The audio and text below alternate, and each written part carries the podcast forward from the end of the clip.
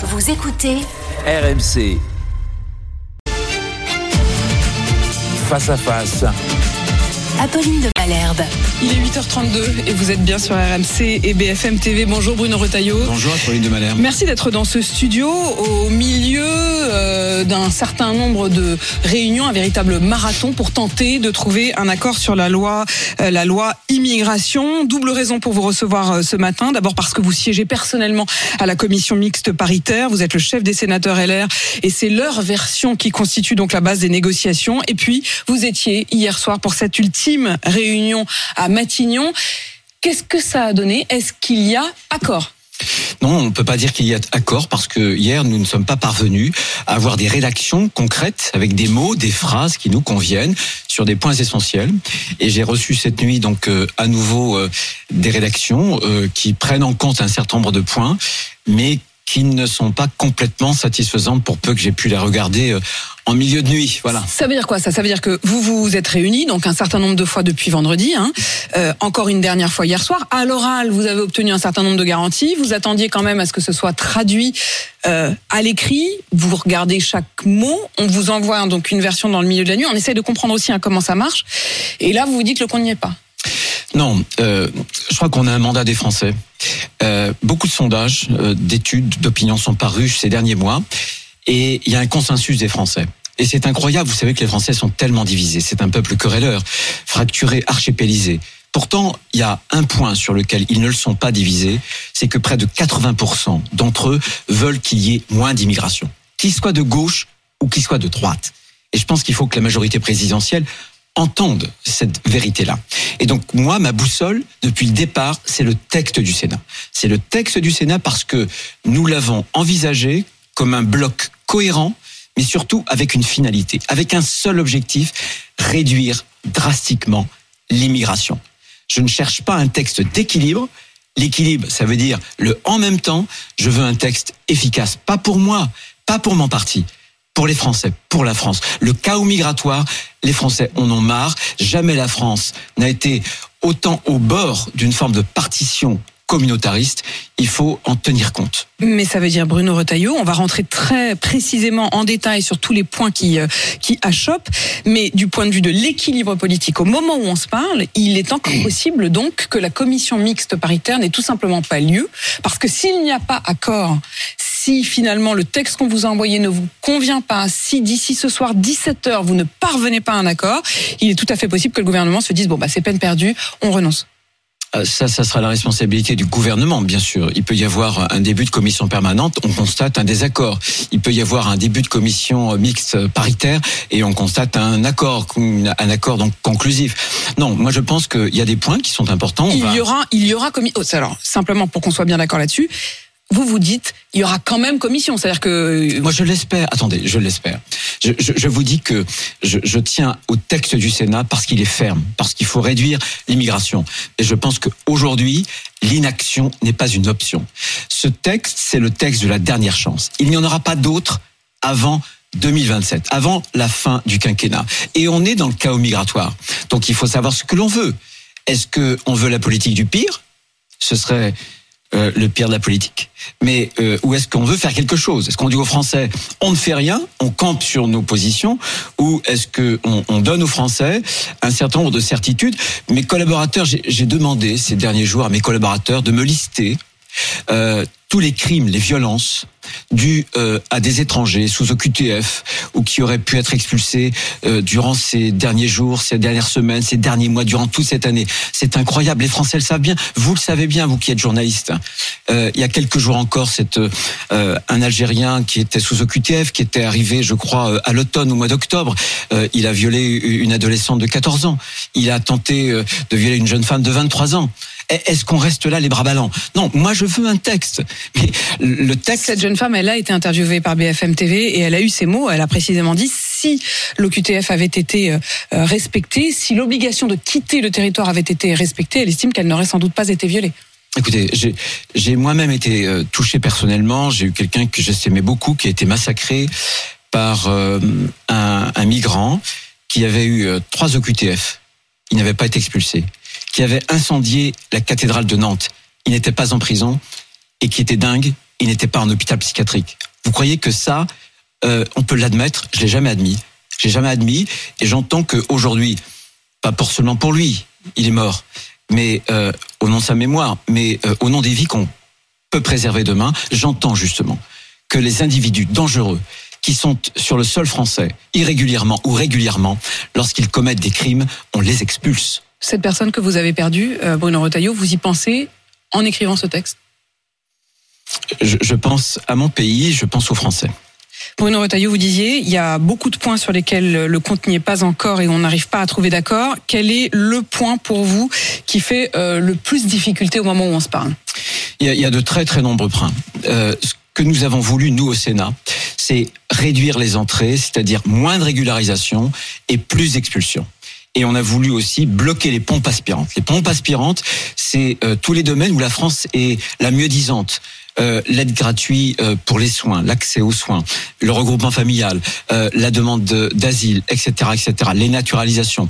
Aujourd'hui, il y a les questions de prestations sociales. Nous voulons, là encore, de façon très nette, très claire, réduire l'attractivité de notre modèle social. Par exemple, Si on s'arrête sur ces aides sociales, précisément, la règle aujourd'hui, c'est qu'après six mois, six mois sur le territoire en ayant été régularisé, on a euh, un accès aux prestations sociales. Vous avez voulu, au Sénat, allonger ce temps et que la personne doive attendre cinq ans avant de pouvoir toucher des prestations sociales. Vous allez trouver quoi? Un point au milieu Trois ans? La proposition, non, la proposition, c'est que pour ceux qui ne travaillent pas, on reste sur cinq années. Pour ceux qui travaillent et qui cotisent, même s'il s'agit euh, de euh, prestations non contributives, ce serait moitié moins, c'est-à-dire deux ans et demi. Voilà. Ça, c'est un Ça, premier c'est l'accord sur lequel vous vous êtes à peu près euh, Oui. entendu hier. Il reste euh, désormais à, à bien écrire. Et l'attractivité du modèle social, c'est aussi l'accès aux soins. C'est la question de l'AME. L'aide très- médicale d'État. L'aide médicale d'État, c'est vraiment le régime le plus avantageux en France que euh, on est en Europe, de tous les pays euro- européens. Pour Donc- autant, pour autant là, vous avez dit à l'instant, vous avez pro- prononcé cette phrase, vous avez dit les pompes aspirantes. J'ai reçu à ce même micro la semaine dernière un des vôtres, Patrick Stefanini, euh, qui est quelqu'un de votre famille politique, qui sûr. partage vos idées, qui qui a pris le temps de regarder précisément ce qu'était l'AME et ses conséquences. Il n'arrive pas aux mêmes conclusions que vous. Vous avez sans doute lu son, accord, son, son- son rapport. Il dit même lu que son ça n'est pas une pompe aspirante. j'ai lu son livre et je, je vous invite à relire la page 257 de son livre. Non, il y a eu son livre. Depuis, il a fait un rapport, un rapport sur la ME. lu, Il dit que ça n'est pas une l'ai qu'il ne faut pas y mettre fin. Eh bien, c'est faux. Euh, la preuve, c'est que dans- dans le livre, ils reconnaissent au moins que 10%, 10% euh, de- des 466 000 euh, en réalité bénéficiaires de cette euh, AME euh, sont venus en lien avec cette AME. 10%, c'est près de 50 000. Mais surtout, ce que ce rapport dit, il dit deux choses. Un, il dit ce que je 50 000, dis. C'est pas une pompe aspirante. Mais, mais si, mais, mais vous ajoutez, mais vous ajoutez cela, vous ajoutez le regroupement familial, les demandes d'asile, le droit à la naturalisation. Mais vous n'imaginez pas pourquoi est-ce que l'an dernier, on a eu un demi-million à Pauline de Paleur. Pourquoi Euh, Ensuite, qu'est-ce qu'il dit? Il dit que non seulement c'est le régime le plus avantageux, mais que en même temps, c'est euh, un dispositif qui consiste à maintenir en état de clandestinité. Voilà, c'est un état de clandestinité qu'on maintient grâce à l'AME, ce que ne font pas les autres pays européens. Il dit précisément que ça ne fait venir personne. Il dit que quand les gens sont ici, en effet, parfois, ça les maintient dans un état de clandestinité. En revanche, Il le dit. il le dit, Patrick Stefanini, ça ne fait venir personne. Ça n'est pas un Malherbe. appel d'air. C'est un homme honnête. Vous diriez que c'est un homme honnête, Patrick Stefanini Je dis, je dis très précisément ce que le rapport dit. Le rapport dit, oui ou non, que nous avons le régime le plus avantageux d'accès gratuit au sein. Le dit-il Ne le Tout dit-il à fait. pas Tout à fait. À partir du moment où nous, où nous avons le dispositif le plus avantageux, il y a appel d'air. Mais quand l'Espagne a fait le même constat que vous et s'est dit bon bah on va fermer du coup ce robinet là, ils l'ont remis quelques mois faux. plus tard. C'est faux? C'est faux. C'est faux. Je vous le prouve tout simplement parce que il s'agit d'une compétence qui n'appartient pas à l'État espagnol, mais qui appartient aux régions espagnoles. Et, que vous dites-vous avez aux médecins alors? Et par exemple aux Canaries, dans les Canaries, qui voient débarquer de nombreux migrants, il faut un an de résidence sur place pour pouvoir bénéficier de l'assurance médicale gratuite. C'est ce que vous pourriez, c'est ce que vous pourriez envisager comme modèle, l'idée de devoir attendre, un peu comme vous disiez pour les prestations sur sociales. l'AME, non, sur l'AME, les choses sont claires. L'AME ne rési- résistera pas au contrôle du Conseil constitutionnel. Donc vous la sortez. Donc on la sort, mais pour la rentrer dans un autre texte. Et euh, j'ai demandé à la Première ministre d'envoyer avant 17 heures cet après-midi, avant l'heure à laquelle se réunira la commission mixte paritaire, une lettre à Gérard Larcher. Dans cette lettre, il devra y avoir trois choses. Un engagement d'inscription dans une loi ordinaire de la réforme de l'aide médicale d'État. Deuxièmement, un calendrier en tout début d'année. Et troisièmement, dans un sens plus restrictif. Cette lettre écrite, cet engagement écrit, vous l'avez? Ah, non, il, il sera Vous l'espérez normalement, mais je, non, il n'y aura pas d'accord s'il n'y a pas cette lettre. Puisque j'ai demandé à ce que cette lettre, et Gérard Larcher en a fait formellement la demande à la Première ministre, à, que cette- à ce que cette lettre arrive avant 17h cet après-midi. Donc avant 17h cet après-midi, Oui. il vous faut la lettre, sinon vous refuserez tout accord. Il faut la lettre absolument, ça fait partie des points bloquants. Sur l'Espagne, malgré tout, il y avait quand même un des points que Patrick Stefanini avait évoqué, c'est la hausse de 15% de la mortalité de cette population-là lorsqu'ils ont mis fin à cette aide gratuite. Écoutez, l'AME n'existait pas en France avant 99. Elle n'existe pas dans la plupart des pays européens. Pour autant, y a-t-il augmentation de la mortalité Non. Y a-t-il des problèmes de santé publique Non. Donc les jeux sont faits. Euh, Aujourd'hui, l'AME représente, pour tous ceux qui veulent encourager l'immigration, en réalité une sorte de totem. Moi, je pense qu'en la réduisant euh, à des soins d'urgence, comme font les autres pays européens, y compris pour la grossesse, les soins d'avant, pendant la grossesse, l'accouchement, et même après, avec les soins de prévention. Mais réduisons le panier parce que les Français n'en peuvent plus. Les Français payent, ils cotisent pour un système social qui est de moins en moins bon. Et eux, ça leur coûte très cher. Et ils voient des gens en situation irrégulière, clandestin, bénéficier de l'accès gratuit au sang. Comment voulez-vous qu'ils ne se révoltent pas à un moment donné euh, dans les urnes? C'est ce qui s'est passé d'ailleurs. Regardez aux Pays-Bas. Euh, partout en Europe, y compris les gouvernements de gauche, durcissent les législations sur l'immigration. Et ceux qui ne le font pas, les Pays-Bas, ils ont accueilli 400 000, 400 000 immigrés euh, l'an dernier. Eh bien, euh, c'est l'extrême droite qui prend le pouvoir, en tout cas qui gagne les élections. Ce que vous dites à l'instant, on va continuer sur les points, mais ce que vous dites à l'instant, c'est que s'il n'y a pas de loi immigration suffisamment ferme comme vous l'espérez, il y aura alors Marine Le Pen aux, prochaines élections. En, gros, vous dites soit c'est la loi immigration tout de suite, soit c'est Marine Le Pen en 2027. Mais on, on- on a des exemples. Mayotte, chez nous, regardez, il y a 20 ans, euh, Monsieur Le Pen contre Jacques Chirac au second tour de la présidentielle, il fait moins de 12% à Mayotte. Ben 20 ans après, Marine Le Pen contre Emmanuel Macron au second tour de l'élection présidentielle de 2022 fait pratiquement 60%. Les choses sont claires. Ceux qui ne veulent pas régler ce problème-là, ce sont ceux qui veulent dérouler le tapis rouge à Madame Le Pen. Bruno Retailleau, poursuivons. La caution pour les étudiants étrangers, la question des mineurs isolés, la question de la régularisation des sans-papiers. Régularisation des, des sans-papiers d'abord dans les métiers en tension. La version Sénat, c'était de dire que ce serait au cas par cas et que ce serait le préfet qui aurait le dernier mot. Est-ce que c'est cette version-là à laquelle vous êtes arrivé hier soir? Ça ne peut être que cette version. Il reste des problèmes d'écriture. Nous, il y avait un article 3, on l'a supprimé. Pourquoi? Parce qu'il crée un Il droit transformé en 4 bis. automatique pour les clandestins. Ça, c'était une prime à la fraude. Exit l'article 3. À la place, on a fait un article 4 bis. Cet article 4 bis, qu'on me comprenne bien, c'est pour durcir la circulaire Valls, pour ajouter par exemple pour que le préfet, au cas par cas, voit les points les plus les individus les plus méritants, et puis jau- jauger non seulement sur la réalité du travail, mais aussi sur le respect de notre mode de vie, les principes de la République, euh, de l'ordre public, pas de condamnation, pas de casier judiciaire, etc., etc. Donc on durcit considérablement, non pas le texte initial, ça on a éjecté l'article 3 Il est sorti. il est sorti. Mais on fait aussi durcir les conditions d'application de la circulaire Valls. Bruno Retailleau, l'aile gauche de la majorité, euh, voulait espérer pouvoir y glisser deux points, que les salariés puissent eux-mêmes faire la demande et que ce soit pas uniquement euh, les employeurs. Et puis euh, le fait que si le préfet ne répond pas, ça vaudrait acceptation au bout de quelques mois. Est-ce que sur ces deux points-là, vous êtes d'accord et vous les accepterez? On n'est pas d'accord. Ce serait un nid à contentieux. Donc ce sera la rédaction du Sénat euh, peut être durcie, ou alors il ne peut pas y avoir d'accord. Ça Mais- fait partie des points bloquants. Mais sur quoi vous avez cédé alors, euh, Bruno Retailleau? Eh ben, on, on a cédé sur un certain nombre de points, puisque sur les prestations sociales, on était pour cinq ans de résidence, y compris pour ceux qui travaillent et cotisent. On a indiqué qu'on pouvait faire deux ans et demi. Voilà, sur un certain nombre de points. Par exemple, euh, sur la déchéance des binationaux, on avait dit on va les déchoir de la nationalité française s'ils commettent un crime ou s'il y a tentative de crime. Cette rédaction risque de ne pas passer sous les fourches codines du Conseil constitutionnel. Donc on s'arrête au Donc crime. ce sera que crime et pas tentative de crime. Mais et là, c'est pas tant, la déchéance. c'est pas tant au gouvernement que vous avez cédé, c'est plutôt au Conseil constitutionnel et, et, C'est vrai. et simplement à la loi, Oui, mais à la Constitution. Moi, je veux un texte. Je, je suis pas là encore une fois pour trouver un équilibre. Je veux un texte efficace. vous je un voulez texte qui la marche. question de l'équilibre, effectivement, vous paraît même hors de propos, si j'ai bien compris. Absolument. Je veux un texte qui soit vraiment utile aux Français. Bruno Retailleau, on continue. La caution pour les étudiants étrangers. Euh, vous vouliez que les étudiants étrangers qui viennent travailler, qui viennent étudier en France, déposent une caution qui ne leur serait rendue que lorsqu'ils quittent euh, la France. Est-ce que là-dessus vous tenez bon ou est-ce que vous vous dites bah non finalement on est ok pour euh, faire sauter cette caution? Nous tenons bon tout simplement parce que on sait que c'est une voie euh, qui permet de dévoyer justement la question migratoire. On, a eu pratiquement euh, euh, 100 000 euh, titres pour des étrangers qui viennent faire des études en France. On sait que pour une bonne part, ce sont des faux étudiants, donc il y a une caution pour le retour.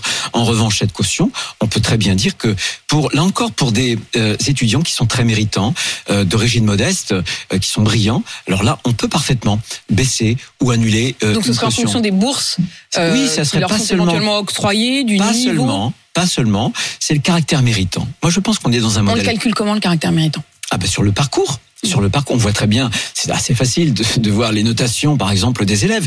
Donc, euh, on est dans un système républicain. Est-ce qu'on veut y rester? Le système républicain, pour moi, c'est l'effort, c'est l'exigence. Eh bien, ceux des étrangers qui veulent profiter de notre système uniquement pour en profiter, sans faire des efforts, c'est niette. Chez nous, il y a un équilibre, il y a des droits, il y a d'abord des devoirs. Et quand on est un étranger, les devoirs, ça doit compter. Les mineurs euh, isolés, vous vouliez euh, qu'ils puissent eux aussi être enfermés dans des centres de rétention administratifs. Là-dessus, point de blocage d'une partie du, de la majorité euh, qui veut les sortir des centres de rétention. Quelle version va être retenue Alors euh, sur les centres de rétention, euh, je, je suis assez d'accord parce que on a tellement peu de places de centres de rétention, on en a un peu plus de 2000, que désormais la politique du gouvernement, à juste titre, c'est d'y placer des gens qui sont dangereux. Donc on va pas mettre, on n'est pas fou. On va pas mettre des mineurs, Avec des, des familles avec des gens dangereux. Donc ce que l'on demande, Eric Ciotti en a reformulé la demande puisque le gouvernement avait adopté un de ses amendements sur un texte il y a très peu de temps, plus euh, de euh, centres euh, de rétention administrative, plus de places. Et puis, il faut trouver un moyen pour que lorsque on a des mineurs avec des familles qu'on veut éloigner parce qu'ils sont en situation d'irrégularité, on puisse par exemple les assigner à résidence. Bruno Retailleau, vous tenez vos troupes? Si vous arrivez à cet accord, si le texte tel que vous êtes en train de nous le dérouler est effectivement euh, celui qui ressort de la commission mixte paritaire ce soir, c'est pas gagné, hein, on a bien compris, mais enfin, imaginons qu'on arrive à dérouler ce scénario. Est-ce que demain, lors du vote solennel à l'Assemblée et au Sénat, vous tenez vos troupes, les LR voteront, Vous parlez du Sénat ou de l'Assemblée? Les deux Les Vous deux. tenez plus les troupes euh, Les- du Sénat, Sénat, mais vous connaissez aussi bien les troupes des députés. Si le texte sert de très très près euh, le texte du Sénat, si la boussole de ce texte c'est celui du Sénat, alors euh, il n'y aura pas de problème, ni au Sénat bien entendu, ni à l'Assemblée nationale.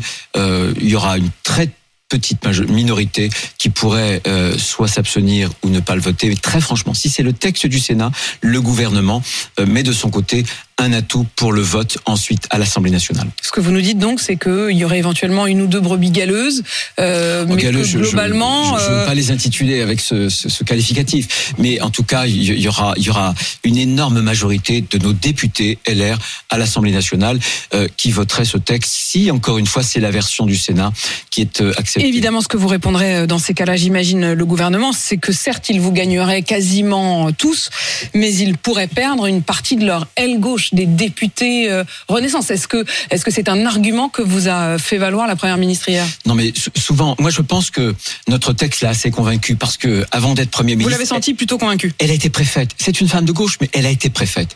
Et donc, elle sait comment ça marche. Et elle sait ce qui marche pas. C'est sa majorité, à plusieurs reprises, elle nous l'a dit. Simplement, ce que je voudrais dire, vraiment en respectant les opinions des uns et des autres, c'est que c'est le texte de la dernière chance. Et ce texte-là, il a été voté aux deux tiers, vous savez, au Sénat. Il a été voté au-delà de la majorité sénatoriale. Hein. Donc euh, c'est un texte qui rassemble Majorité de droite, hein, je le reprécise. majorité de droite au Sénat, mais euh, les deux tiers, ça c'est quasiment jamais vu sur un texte aussi compliqué Mais c'est très intéressant ce que vous dites quand même, Bruno Retailleau. Ça fait trois jours que vous vous voyez euh, quasiment tous les jours avec la première ministre, et quand vous ne vous ne voyez pas, vous vous envoyez des messages ou vous vous parlez au téléphone. Euh, vous l'avez senti plutôt convaincu. Vous ne le dites pas uniquement pour. Euh, euh, c'est pas de la méthode Coué. Vous, vous avez Non, le sentiment d'avoir eu face à vous une femme qui considérait que le projet tel que tel que vous le dessinez là était un projet qui avait son assentiment. Écoutez, on n'a pas les mêmes convictions avec Elisabeth Borne, ça vous, est, ça vous a pas échappé. Mais c'est une femme d'État.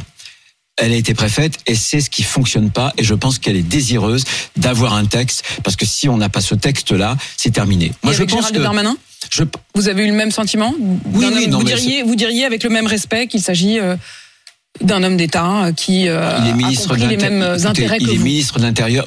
Écoutez, moi je veux pas que des considérations personnelles puissent perturber euh, des comment dirais-je des discussions qui sont difficiles et qui sont âpres. Simplement, ce que je dis solennellement à eux au gouvernement, aussi aux députés qui sont des députés de la majorité présidentielle, le chaos migratoire dans quelques années, on ne le maîtrisera plus. C'est le texte de la dernière chance. Euh, encore une fois, l'inaction, ça n'est pas une option. Il faut vraiment un texte qui puisse être utile aux Français et à la France partout en Europe. Regardez Monsieur Scholz, il est de gauche. Les Danois, ils sont de gauche. Ils sont en train de durcir. Les Danois l'ont fait. L'Allemagne est en train de leur faire considérablement leur législation sur l'immigration. Bruno Retailleau, le texte de la dernière chance, donc euh, dites-vous, président du groupe Les Républicains euh, au Sénat et membre de cette commission euh, mixte paritaire. Rendez-vous donc euh, à 17h, le suspense continue. Il est 8h53 sur RMC BFM TV.